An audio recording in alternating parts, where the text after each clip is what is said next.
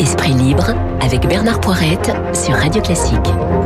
Qui sont les deux esprits libres de ce jeudi 23 juillet? Bien évidemment, je crois avoir dit mercredi, me semble-t-il, tout à l'heure. Jean-Louis Bourlange, qui est député modem des Hauts-de-Seine. Monsieur Bourlange, bonjour. Bonjour. Et Gaspard Ganzer, qui actuellement est conseiller en communication. Gaspard Ganzer, bonjour aussi. Bonjour. Ravi de vous retrouver tous les deux.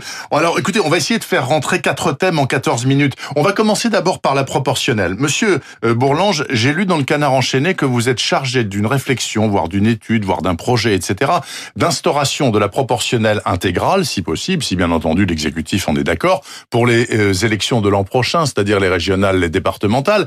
Vous dites que c'est le seul moyen d'éviter l'abstention massive qu'on a connue, par exemple, au municipal.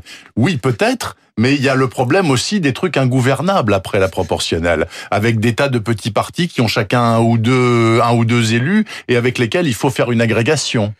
Oui, je vais euh, quand même préciser. D'abord, je suis pas chargé. Euh, D'abord, je suis jamais chargé de rien par Ah, personne. C'est une initiative je, je me suis auto-chargé. D'accord. Mais avec l'accord, avec l'accord de mon président de groupe, euh, Patrick Mignola, et Oui. de mes collègues, ils m'ont demandé euh, effectivement de faire une réflexion. Donc, il n'y a aucun projet, ni gouvernemental, ni majoritaire, etc., ni même au sein du MoDem. Nous sommes absolument déterminés à poser le problème du mode de scrutin. Je ne suis pas sûr que ça va déterminer le- un recul substantiel de l'abstention, mais nous pensons que c'est un élément extrêmement important de, euh, réhabilitation du Parlement. Parce que Qui- par exemple, le Rassemblement national et les écolos, par exemple, sont alors, sous-représentés à la il y a- Chambre. Il y a plusieurs Clairement. choses. Il y a, il y a effectivement la sous-représentation de groupes extrêmement, enfin de, de familles de sensibilité extrêmement importantes, comme le Rassemblement national. Moi, je suis en désaccord, mais je suis pour qu'ils ils ont des électeurs, il faut qu'ils aient des élus. Ou effectivement les Verts. Enfin, il y a tout un ensemble de choses. Le, le, parle- le Parlement ne reflète pas euh, la nation. Mhm. D'autre part, il est construit de telle manière que l'élection législative, c'est la réplique comme l'a dit Gérard Larcher, je crois que le mot est juste, de l'élection présidentielle. Or, donc il n'a aucune autonomie. Mais là où je vous corrige, si vous voulez, sur- par rapport, je ne suis pas pour la proportionnelle intégrale. Je crois qu'il faut à- à- à- imaginer un système qui garantisse une majorité euh, pour que ça pour que ça tourne, pour que ça fonctionne. Mais en revanche, il faut introduire de la pluralité à la fois pour permettre aux, familles qui ne sont pas représentées de l'être, et à l'intérieur même de la majorité, on n'a aucune raison d'avoir un déséquilibre entre le parti dominant, avec lequel nous entendons très bien d'ailleurs, REM, et le second parti. Or, la logique majoritaire actuelle fait que la le, le système majoritaire s'applique aussi à l'intérieur de la majorité, sans aucune justification euh, sur le bon fonctionnement des institutions. Tout cela vous semble frapper au coin du bon sens Ouais, alors du bon sens, je Gonzer sais pas, mais moi personnellement, j'ai évolué sur le sur la question. J'ai longtemps été très hostile à proportionnel pour des raisons de gouvernabilité que vous citiez tout à l'heure, que ça soit pour les élections locales ou les élections nationales.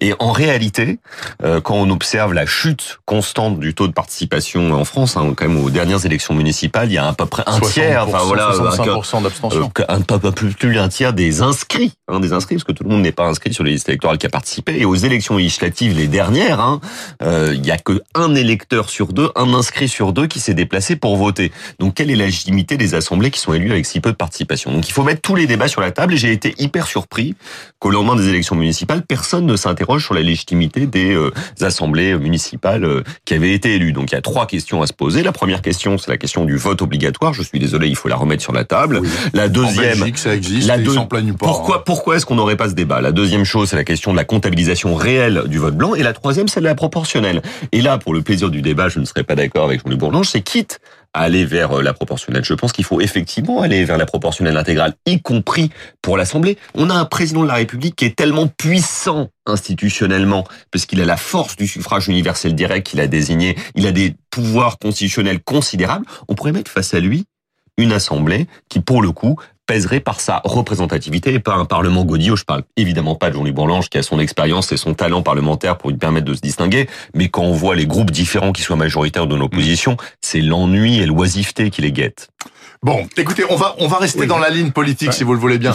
Euh, non, parce qu'on a Bon, beaucoup de euh, oui, vous savez. oui, Juste un mot, mais vous savez oui, faire non, mais il y 20 a un secondes, problème, Monsieur que la, la proportionnelle intégrale, il ne faut pas arriver à une situation dans laquelle il y ait une extrême droite, une droite profonde, une gauche profonde qui, à elle seule, où ensemble ont la majorité, sont évidemment incapables de gouverner ensemble, et ça, ça provoque un Parlement qui ne peut pas fonctionner, ce que les Britanniques appellent un hung parliament, mmh. et ça, il faut l'éviter. C'est pour ça qu'il faut quand même maintenir une certaine prime pour que les partis qui peuvent gouverner, qui veulent gouverner ensemble, en s'alliant d'ailleurs, car il faut que ça mmh. euh, puisse avoir les moyens de le faire. Mais je crois que la, la, la préoccupation euh, qui est la vôtre, euh, qui est de d'équilibrer le pouvoir euh, présidentiel, serait tout à fait atteinte à travers des mécanismes d'une majorité authentiquement plurielle, comme elle le deviendrait. Bon, alors écoutez, je ne sais pas si on fera les quatre thèmes, mais en tout cas, on aurait pu en parler un quart d'heure. ça, peut durer de, plusieurs siècles. Montesquieu a dit que c'était les lois les plus importantes de toutes les lois électorales. je veux qu'on parle de Madame Ernotte et de Monsieur Dupont-Moretti parce que le financement du plan européen, on en a beaucoup parlé depuis 7 mm. heures ce matin. Donc voilà. Delphine Ernotte, reconduite à la tête euh, de France Télévisions par le CSA. Euh, face à elle, il y avait des candidats sans doute très valables, mais finalement, le choix de la stabilité, je lis dans les journaux ce matin, a été préféré par le CSA. Est-ce que ça vous semble pertinent, Gaspard Ganzer? Donc elle va repartir pour 5, 5 ans, 5 ans, 5 ans, ouais. Très bien, ok. Donc elle n'a pas un bilan euh, du tout totalement négatif, sinon elle aurait été virée très certainement. Est-ce que ça vous semble le bon choix? Je sais pas si... Euh, je, je, je, je, me demande, je Faut sais lui demander s'il devrait aller au CSA. vous pensez à ça Je la connais pas, Delphine Ernotte, hein, sais rien. Moi, je l'ai, je l'ai croisé quand je travaillais à, à l'Élysée euh, à l'époque de, de, François Hollande et je suis un téléspectateur du, du service public.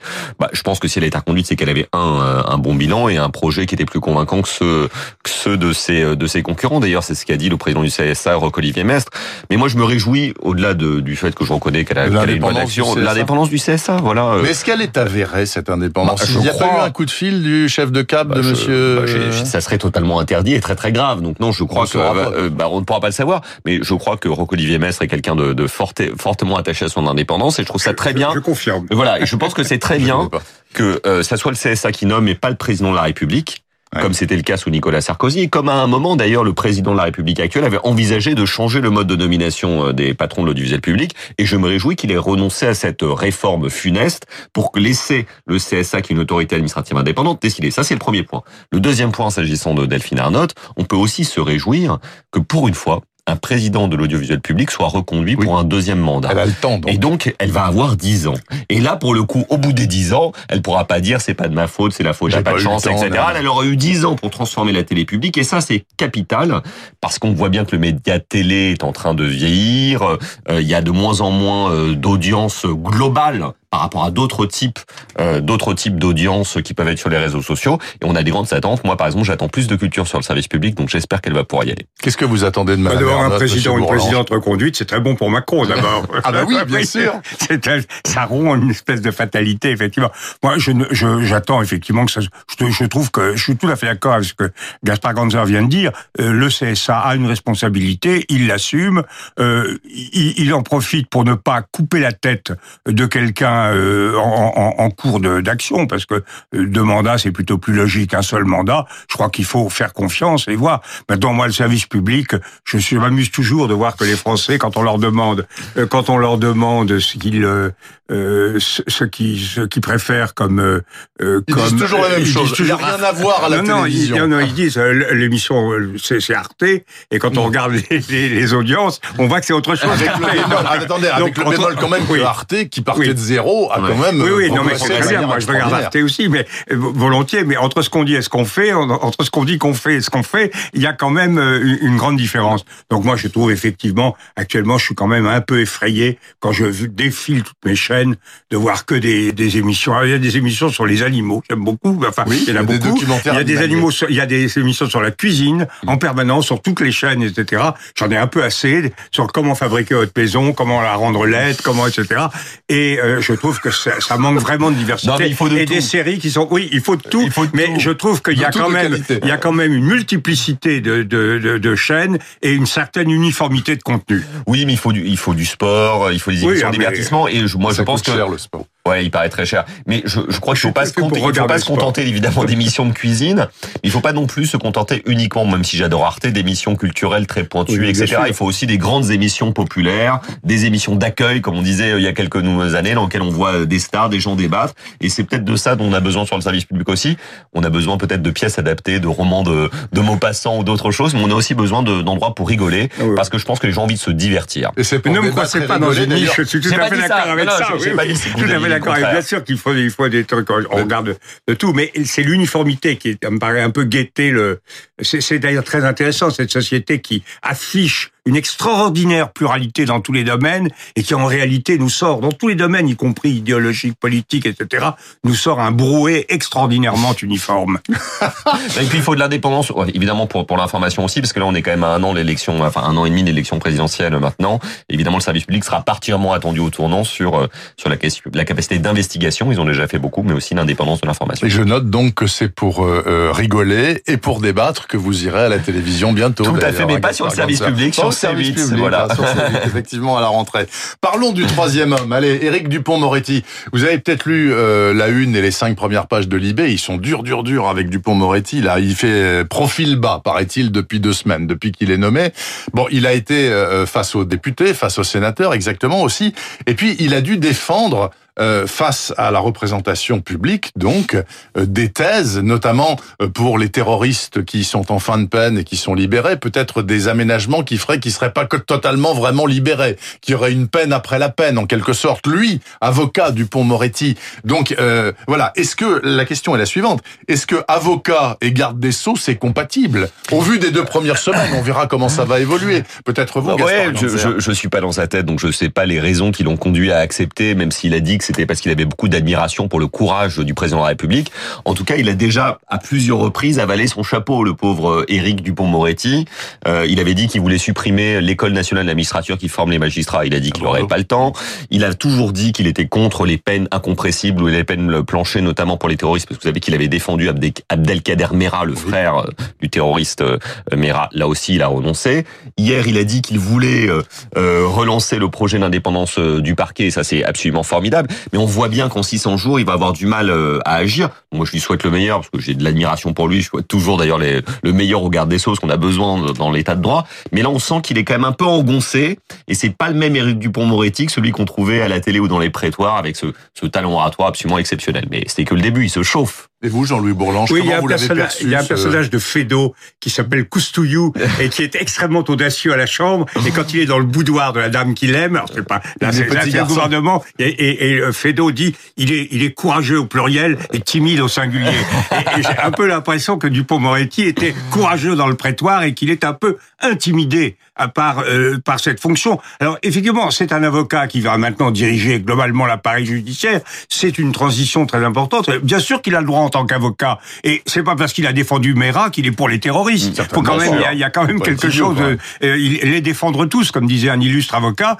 Euh, c'est c'est le rôle de l'avocat. Et je crois que c'est intéressant de mettre un avocat face Mmh. à, à, à, à la profession judiciaire. Alors moi, j'ai une idée sur la justice qui est assez simple. C'est que le, le grand problème de la justice, c'est un problème de gestion.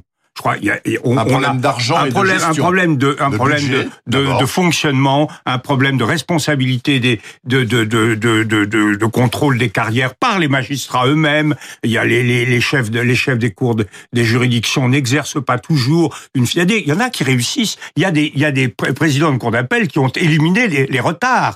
Et C'est très important les Enfin, retards. N'empêche, n'empêche, Jean-Luc donc, que quand, quand oui. on lit des reportages sur la grande misère de la justice Mmh. française, Mais il faut de qui est avérée oui. d'ailleurs accessoirement, absolument. puisque par tête de pipe ici en France, le budget de la justice est deux fois moindre qu'en Allemagne et Mmh. trois fois moindre qu'en Suisse. D'accord. Sauf qu'on voit que selon les tribunaux, il y a des endroits où il y a tellement pas de greffiers que les affaires sont repoussées au calendrier grec, et d'autres endroits où effectivement c'est mieux géré et ça va dans des dans des délais raisonnables. C'est- pourquoi je, je, je suis, je, je vois très bien tout ça, et je crois que, je crois que le problème, les, les enjeux fondamentaux sont des enjeux d'abord de gestion. Mais et alors sur les grandes mesures, la- la- l'ENM, l'ENM, ça ne marche pas comme ça doit marcher. Mais c'est évident que dans les délais qui sont ceux de Dupont-Moretti, une réforme de cet ordre, qui est un truc énorme qui va susciter Systémique. énormément de difficultés, qui appelle la construction ô combien difficile d'un consensus. Ça n'est pas quelque chose qu'on fera non pas en 600 jours, parce qu'en réalité on en a on, on a une année devant On en soi. a 300 après, plutôt, oui, oui, on a après on est dans, 300, on ouais. est dans, la- dans, la-